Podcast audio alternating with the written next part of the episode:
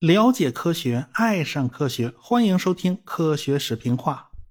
我们上文书讲到了马斯克的 SpaceX 公司研发的猎鹰一号终于取得了成功。在此之前呢，马斯克已经失败了很多次了。当时正好碰上了金融危机啊，大家都不肯借钱给他，不得已呢，他就把自己家的豪宅给卖了，支持 SpaceX 和特斯拉两家公司的运营。当时马斯克的压力也很大呀，到处筹钱呢又不够用。但是呢，最苦的日子呀，终于被他熬过去了。不过呢，尽管猎鹰一号火箭已经算是成功了，而且已经开始赚钱了，但是 SpaceX 公司却宣布猎鹰一号咱不卖了啊！这看上去有点不合逻辑啊！你研发了这么多年，你怎么就不卖了呢？其实呢，我们不妨算算小账啊。猎鹰一号是个小火箭，一次打不上去多少东西，可是这个领域的需求是很强的。你大学里面随便鼓捣一个小卫星，似乎也不是特别难的事儿哈。这个猎鹰一号价钱不贵，按理说接单子肯定会接到手软。马斯克为什么就不做这个生意呢？道理很简单，他他忙不过来。因为啊，猎鹰九号已经同期展开了，这是一个比猎鹰一号复杂的多的火箭。如果猎鹰一号不停接单子接到手软，你还得分出一个团队来管这一摊子事儿，还要搭配销售啊，搭配测试啊。这 SpaceX 哪有那么多人手啊？他根本就忙不过来。再说了，当时马斯克的火箭还是不能回收再利用的，那也就是说打一发就浪费一发呀，那成本就并不低呀。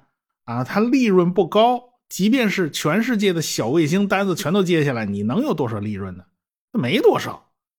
哎，如果我们换个思路啊，集中力量把猎鹰九号火箭拿出来，那这东西运载能力就强多了。用一颗大火箭带着一堆小卫星上去，那多划算呢。不过呢，这还不是最重要的原因，最重要的呢是一件事儿啊。二零零八年十二月份，NASA 给了 SpaceX 一个价值十六亿美元的合同，就是要他们给国际空间站提供商业补给。说白了就是发射货运飞船嘛，你发一次给一次钱嘛。猎鹰一号这样的小火箭根本就没法完成这样的任务，它哪发得动飞船呢？十六亿美元啊，这是多大一笔单子呀，是吧？当然也不是一次性全拿啊，是一笔一笔拿。那么好了，到底是一笔一笔的做各个大学小卫星的生意呢？啊，还还还得培养一个营销团队是吧？你一年也只能赚一个小目标是吧？那那你还不如憋足了劲搞一个真正实用的大火箭去赚大钱呢？这个呢，其实就是一个技工冒还是冒功绩的选择问题。呃，马斯克呢选择了前者。说来也巧，当时 NASA 的局长啊，正是当年差点加入了 SpaceX 的格里芬。啊，这格里芬呢不想搬家到西海岸的洛杉矶，他喜欢东海岸这边的生活，所以呢也就没能进入 SpaceX。不过呢，他后来回到了政府部门任职，成了 NASA 的局长，也算是功成名就了。也不知道他是妒忌马斯克还是怎么着，他当时对马斯克的公司不是太友好啊，不是太支持。但是他手下呢，跟马斯克的关系是很好的。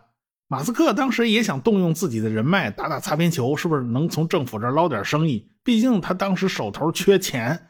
这格里芬大概是对此非常不满。不过呢。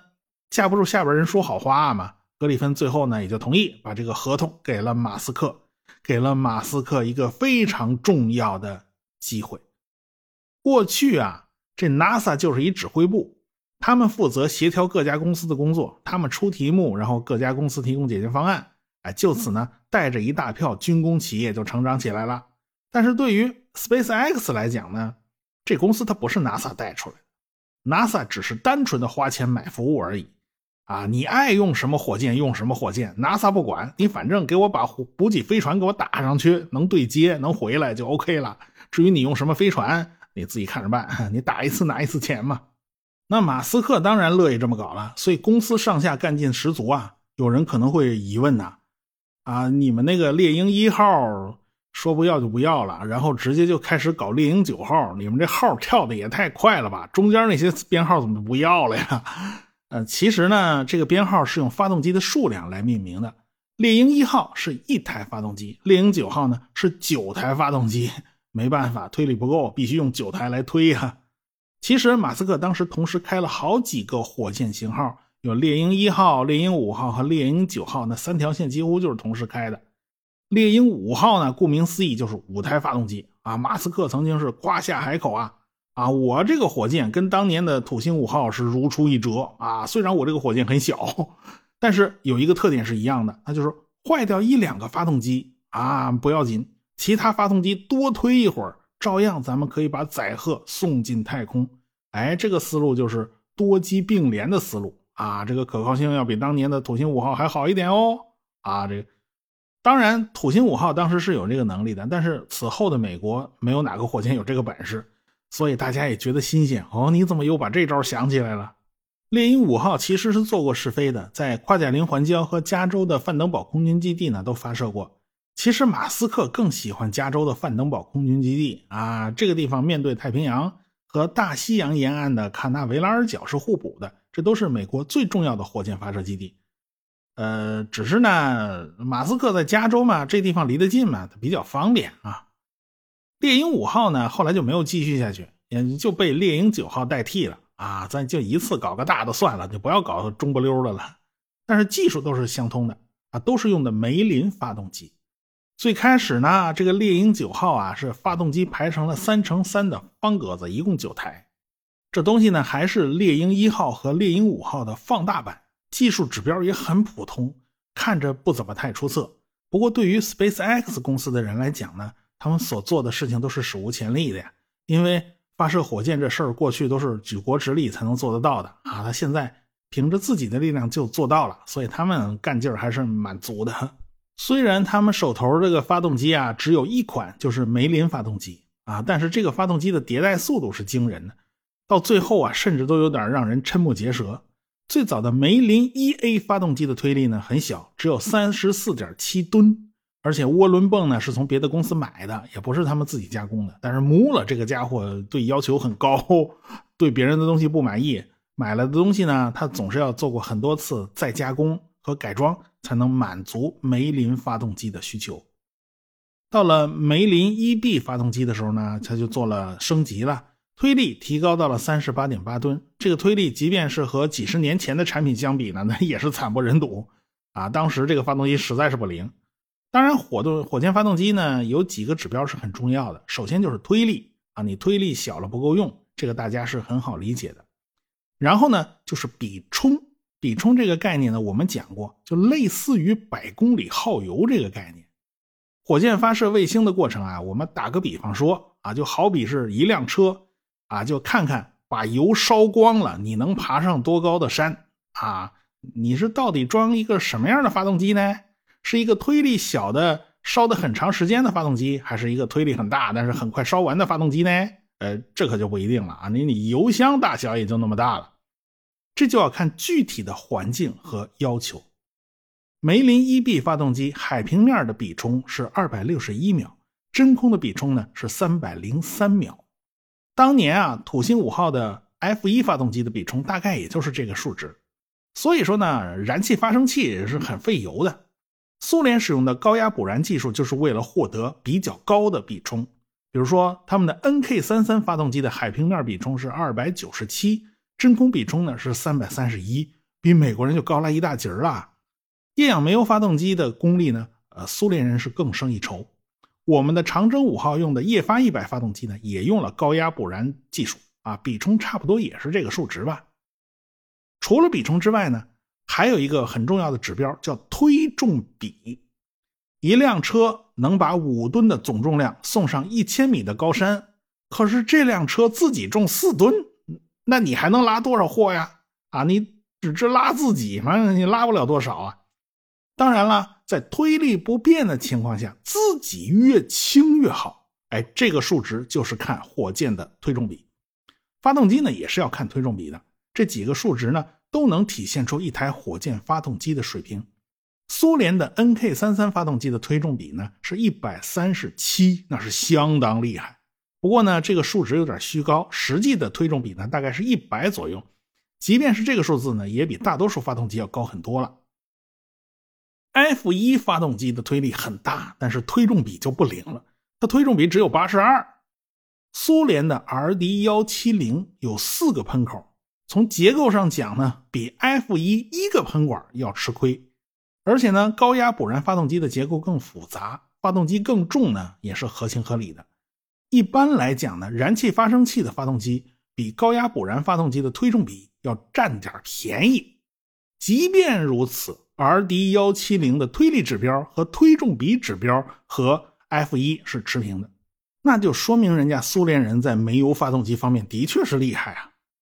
不过呢，日后啊，马斯克手下的这个梅林发动机会在推重比这个数值上可以说是独占鳌头。弄得别人望尘莫及。不过呢，那是升级以后的梅林发动机了啊，不是当时的梅林发动机。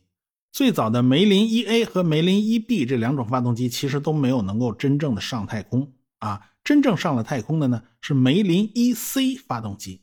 猎鹰一号和早期的猎鹰九号装的就是这个发动机，推力呢提高到了四十八吨。梅林一 C Block 二的推重比达到了九十六。也算是提高了不少了。猎鹰九号呢是一枚两级火箭，一般来讲呢，第一级火箭考虑的主要是快点起飞，因为竖着飞呢是要对抗地心引力的，而且呢它也是要对抗空气阻力的，啊，推力小了不够用。猎鹰九号呢捆绑了九台发动机，解决了推力冗余的问题。可是火箭的第二级啊，它就不是考虑这种问题了，那个时候火箭已经到了太空了。不考虑空气阻力，这个时候如果换用高比冲的发动机是最合算的。一般来讲呢，都是用氢氧发动机。氢氧发动机的比冲一般都在四百多，高出煤油发动机一大截儿。比如说啊，长征八号的第二级用了两台液发七五型发动机，这就是氢氧发动机，比冲高达四百三十八呢。啊，这个跟液氧煤油就不是一码事。可是呢，猎鹰九号应该怎么办呢？马斯克手里没有氢氧发动机啊，马斯克只有在梅林 EC 的基础上改进出一种真空版的发动机，也就是说在宇宙太空里面使用的。他要尽量想办法提高煤油发动机的比冲，最简单的办法就是把那喷管做大，哎，这是最简单粗暴的方法了。我们的长征五号火箭呢，中央新级用了两台液发七七发动机。但是它两台捆在一块儿，你想加大喷管，它没地方，那空间不允许啊！这两台发动机的喷管做大了要磕碰的。可是猎鹰九号就不一样了，人家第二级啊只有一台发动机，这喷管可以尽量的大，你只要不比火箭这个直径粗就行，你加大到三米多都没问题。哎，这一招呢果然是很变态啊！真空版的梅林 EC 发动机的比冲高达三百三十六。比很多号称高比冲的高压补燃发动机都要高，你别忘了啊，这可是一个燃气发生器的发动机，按理说它比不过那高压补燃的，它居然就把指标给你做到这么高，而且方法还这么简单粗暴。而且呢，猎鹰九号从上到下用的其实都是一种发动机，下边九个，上面一个，上面虽然有点改进，但是相差并不大。这种设计呢，是充分考虑了各方面的收益的。如果上上下下全都用一种发动机，这样是最省事儿的，而且上上下下十台发动机的零部件全都通用，这样省钱。当时很多航天业内的人呢都不看好猎鹰九，因为大家对这么一大捆发动机实在是没有信心。还记得当年苏联那 N 一火箭吗？当时啊获得的经验、那教训那都是血淋淋的，那就是多个发动机根本就管不过来啊，这个手忙脚乱的。各种震动交织在一起啊，管子老是破裂，这玩意儿太复杂了。你所以发动机多了，反而增加了出事的可可能性，而不是增加了可靠性啊。这个 N 一火箭四次爆炸，问题都出在了第一级上。谁叫他第一级捆了三十个发动机呢？其实呢，还有一种办法，就是像我们的长二捆做成带助推器的版本，嗯，哎，这是个合理的办法啊。当初呢，长征二号这运载运载能力不够，那捆上四个助推器不就够了吗？起码呢，发动机它不是装在一壳里啊，它不至于一个出了毛病影响到别的发动机。可是 Space X 的工程师们权衡了好久，还是决定把九台发动机就装在一根又细又长的火箭上啊！你别忘了，马斯克曾经夸下过海口啊，他的火箭即便是有一两台发动机失效了，那其他发动机多努努力，多烧一会儿，也能照样把载荷送进轨道。它具有容错性。如果你把火箭做成长二捆那样的助推器结构，那就没法实现这个目标了。所以，马斯克和他的团队选择这个构型啊，他是经过深思熟虑的。猎鹰九号全都使用一种发动机，如果这一个型号的发动机经过改进，性能有了提高，那么火箭上上下下就全都受益，它要乘以十。如果你用了好几种型号的发动机啊，你助推器用了个固体的啊，那上面级用了个氢氧的啊，一级火箭用了个煤油的，你这几种发动机还不够你倒腾的呢。你即便是其中的某一种发动机有了改进，它的提升也是局部性的，所以马斯克考虑的还是很周全的。SpaceX 和 NASA 签了合同了，要完成三次演示飞行，什么意思呢？要 NASA 要购买 SpaceX 的服务，他得先验验货吧？啊，那行家伸伸手便知有没有，你能不能把东西给我打上去啊？你你马斯克有没有把本事把龙飞船打进太空轨道呢？你打一次还不行啊？我们做物理实验都知道，测量三次取平均值啊。你给我打三次看看。哎，如果你三次都打成了啊，NASA 心里才算有了底啊。你这个服务商是可靠的，我可以把合同给你。马斯克也是拍胸脯打包票啊，猎鹰九号和龙飞船二零零九年就能首发了。呃，可是经过一而再再而三的跳票，逐渐就推迟到了二零一零年的六月初。马斯克这个人就是这个样子啊，他每次拍胸脯打包票啊，都说能搞定，但是事实上他都是跳票的啊。但好处是他吹过的所有的牛，他都能给你实现了；缺点他从来没有按时给你实现过。猎鹰九号这一次呢，是在卡纳维拉尔角发射，这里啊可以说是航天界的圣地哦。当年啊，登月火箭和航天飞机就是从这儿发射升空的。现在呢？猎鹰九号使用的是四十号发射工位啊，这个地方就曾经发射过很多枚大力神运载火箭。远处呢就是三十九号工位，那就是土星五号起飞的地方。如今马斯克的火箭也矗立在了这里的发射架上。六月三号，马斯克带着手下的工程师来到了发射现场。当时啊，卡纳维拉尔角刚刚遭遇了瓢泼大雨啊，这雨下的这叫一个大呀！这在夏天的佛罗里达呢是很常见的。结果工程师们就发现，火箭的第二级的无线电信号非常弱。看来呢，雨水还是对火箭造成了影响。马斯克到达这个发射台的时候呢，已经是晚上了。这个火箭呢出毛病了嘛，就拿下来修啊，就已经从垂直状态变成了躺下来的状态。那马斯克的火箭都是横着检修的。那如今该怎么办呢？你是要换掉火箭上受潮的电子设备呢，还是说咱把火箭拉回厂房检修好了再发射啊？这一下就推迟好几天呢？这一切呢都要看马斯克如何决断。最后呢，还是工程师们想出来了一个另类的办法，马斯克呢也同意了啊，那就是用烘干机把电子设备烤干了就行。要不说呢，马斯克手下的工程师们胆子是真大呀，因为他们采用的这个办法就跟修理进水的无线电收音机差不多啊，就是拆开以后拿电吹风一顿猛吹就 OK 了啊，自己就好了啊。你要是换成了波音或者是洛克希德马丁这些长期跟 NASA 打交道的公司，他绝对不敢这么干，你传出去都让人笑话啊。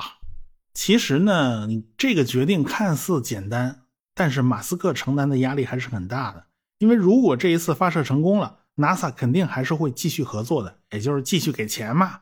如果发射失败了，别说 NASA，就是怀疑者的口水都能把他喷死啊！你别忘了，到现在还有人喷马斯克呢。不过呢，马斯克还是很信任他手下的工程师，等到电子设备彻底烘干以后，用硅胶封上啊，这就 OK 了。咱第二天照常发射。等到了第二天。火箭第二级的无线电信号还是不像设计时候要求的那么强，但是也已经足够用了，所以发射呢照常进行。这次发射的是真不错，发射精度呢已经超过了大家的预期。马斯克当时对这个火箭的要求并不高啊，只要你把那载荷给我发进轨道啊，你只要别闹笑话，你别把四十号发射台给我炸了，那那那就行。后来有人去采访马斯克，马斯克说用烘干机烘火箭这事儿呢，还不是最疯狂的事儿啊，最疯狂的事儿呢是在猎鹰九号的第二次发射，他们的举动着实把 NASA 吓了一跳。有关这档子事儿呢，我们下回再说。科学声音。